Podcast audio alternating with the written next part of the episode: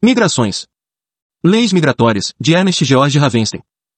Livro, O Local de Nascimento das Pessoas e as Leis de Migração, 1876. Certos conceitos já estão ultrapassados, mas algumas das ideias ainda são relevantes. Fatores de repulsão e atração são decisivos, push por factores.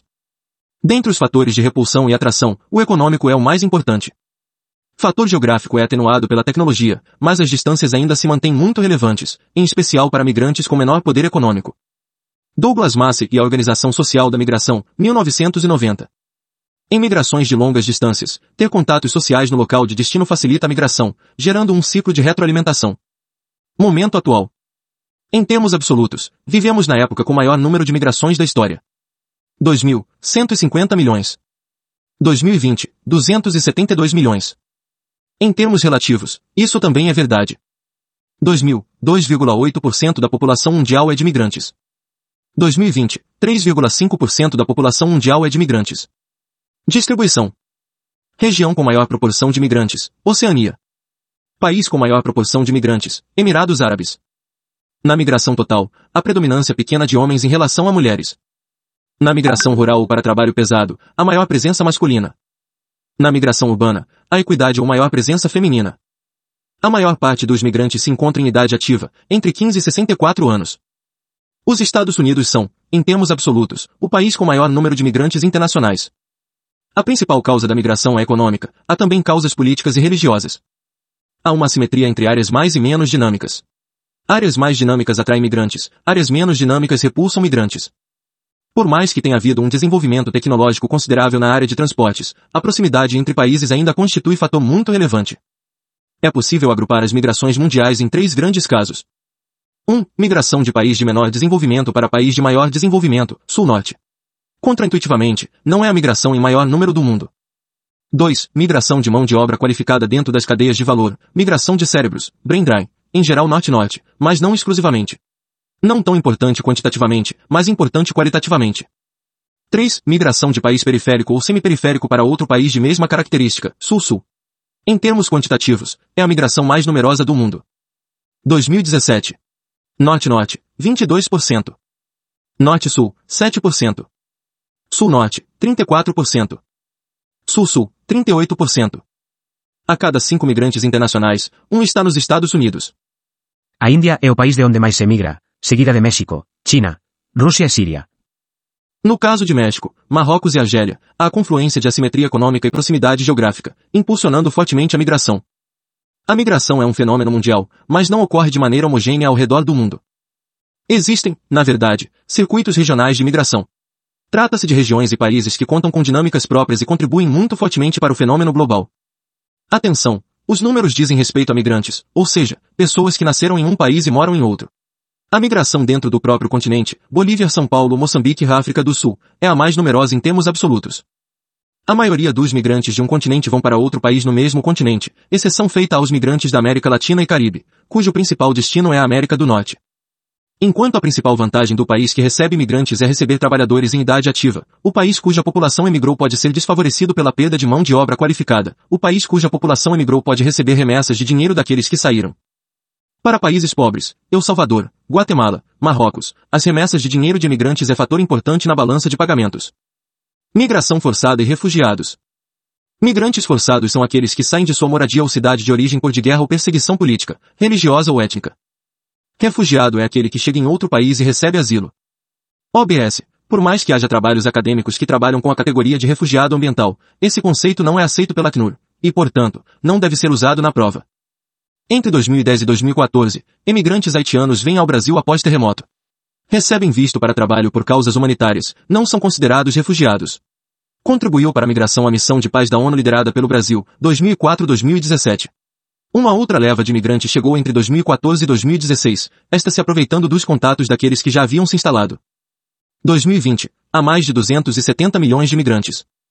De acordo com a Acnur, Alto Comissariado das Nações Unidas para os Refugiados, 70,8 milhões de pessoas estavam deslocadas forçadamente em 2018. 41,3 milhões de pessoas deslocadas internamente.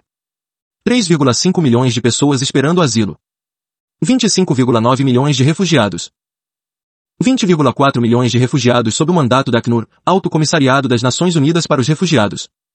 5,5 milhões de refugiados palestinos sob o mandato da UNRWA, Agência das Nações Unidas de Assistência aos Refugiados da Palestina no Próximo Oriente. NUR, Alto Comissariado das Nações Unidas para os Refugiados.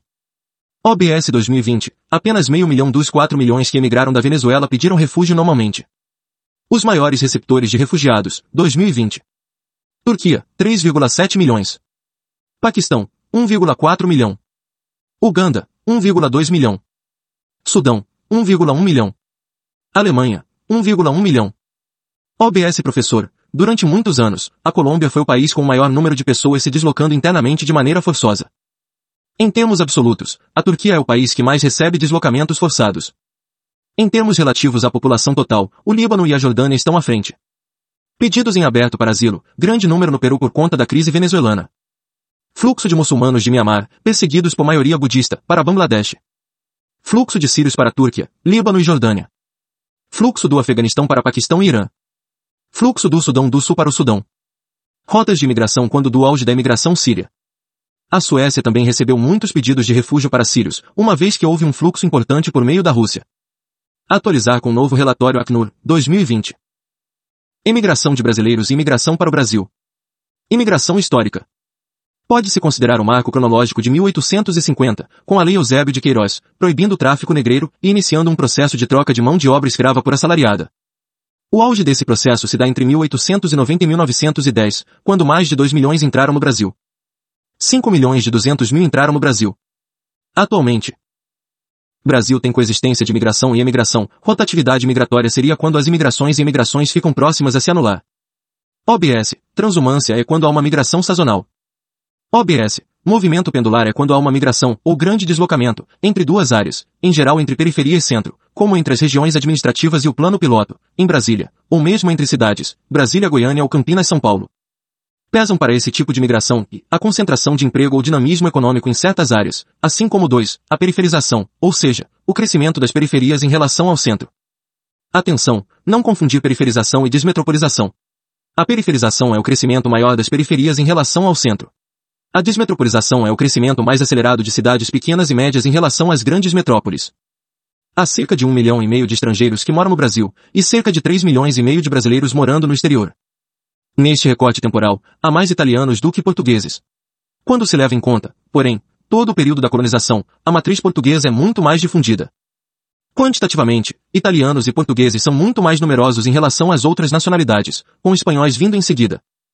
A imigração italiana se concentrou principalmente entre 1884 e 1903, com a saída de italianos de seu país após boom demográfico no sul nas primeiras décadas após a unificação. Trata-se também de um momento de crescente industrialização de uma Itália até então rural. O estado que mais recebeu imigrantes foi São Paulo. Diferentemente de São Paulo, cidade já em crescente processo de industrialização e que recebeu e integrou seus imigrantes, a região sul do Brasil recebeu imigrantes alemães e italianos na região serrana com lógica colonizadora e de pequena propriedade. Isso faz com que haja cidades alemãs e italianas, por exemplo, mantendo ainda hoje aspectos culturais, linguísticos e arquitetônicos próprios. No pós-segunda guerra, há novo influxo de imigrantes italianos e portugueses, apesar de pequeno. Nos anos 70, o Brasil já deixa de receber imigrantes de maneira expressiva, mas ainda não se caracteriza como país imigrador.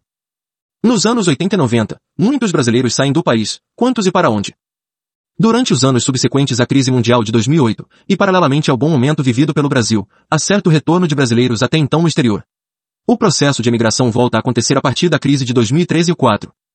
Em 2020, as estimativas giram em torno de 3 milhões de brasileiros em países estrangeiros. É difícil ter uma noção mais exata, uma vez que há altas taxas de legalidade. Emigrantes brasileiros se concentram principalmente nos Estados Unidos, mais de 1 milhão, Paraguai, pouco mais de 400 mil, Japão, quase 200 mil, e Portugal, nos Estados Unidos, devido aos sistemas regionais de deslocamento e ao peso que as conexões sociais têm no processo de imigração, brasileiros se concentram especialmente em Massachusetts, Nova York, Nova Jersey, Flórida, Califórnia. Nos Estados Unidos, os imigrantes brasileiros se concentram no setor terciário. No Japão, os imigrantes brasileiros se concentram na produção industrial, em cidades como Nagoya, por exemplo, e não exatamente em Tóquio. No Paraguai, há muito brasileiros que compraram terras durante o governo Stroessner e o avanço da agricultura no Cerrado, década de 70. No caso dos portugueses, pode-se imaginar que o alto número relativo se devia à crise econômica das subprimes. No caso de americanos e europeus, havia predominância de migrações por multinacionais ou mão de obra especializada. Tendo uma visão menos restrita de tempo, é razoável aplicar o conceito de rotatividade migratória ao Brasil, uma vez que ele alterna período de maior imigração ou imigração a depender de seu momento econômico. Atual, bolivianos são a maior comunidade de estrangeiros em SP no Brasil, venezuelanos e haitianos também são muito relevantes. Migrações internas. As migrações em massa no Brasil são fenômeno do século XX. Grande migração do Nordeste para o Sudeste, décadas de 50, 60 e 70. Condições para que isso ocorresse foram 1. O livre mercado de mão de obra. 2. A integração entre regiões. 3. O boom demográfico dos anos 1940, 1950 e 1960. Assim como 4. A crescente desigualdade econômica entre regiões, dada a estagnação do Nordeste e a acelerada industrialização da região Sudeste, causando êxodo rural o Brasil só se torna majoritariamente urbano em 1965. Diáspora gaúcha. Saída do Sul para o Centro-Oeste, 1970-1990. Condições. 1. Um, minifundização devido à colonização no formato de pequena propriedade. 2. Oportunidades de aquisição de novas terras e produção agrícola com expansão da fronteira agrícola e ocupação do cerrado devido aos programas dos governos militares. Migração do Sul e do Nordeste para o Norte, 1970-1990. Incentivo à ocupação da Amazônia como projeto dos governos militares com fins geopolíticos. A migração interna mais importante numericamente da história do país, fazendo parte do processo de êxodo rural. OBS, no censo de 1872, o Nordeste era a região mais populosa do Brasil. Em 1890, o Sudeste já o supera.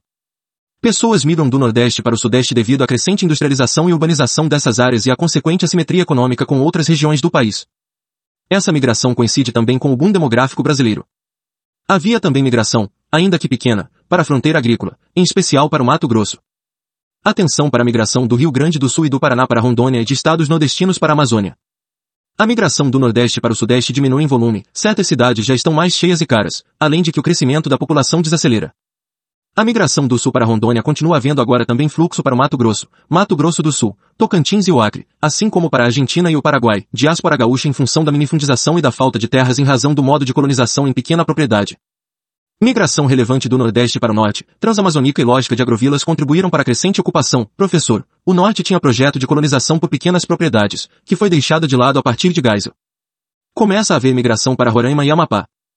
A migração para a fronteira agrícola se torna bastante relevante, lembrar do Sistema Nacional de Crédito Rural, 1964-5, da Embrapa, 1973, e do Prodecer, 1975, e do início da agricultura em escala no Cerrado.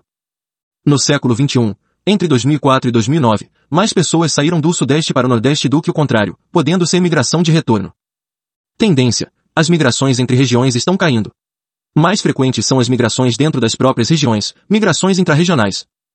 Extremo Norte. Cerca de 15% do território é ocupado por 2% da população, Acre, Roraima, Amapá e porção norte do Amazonas.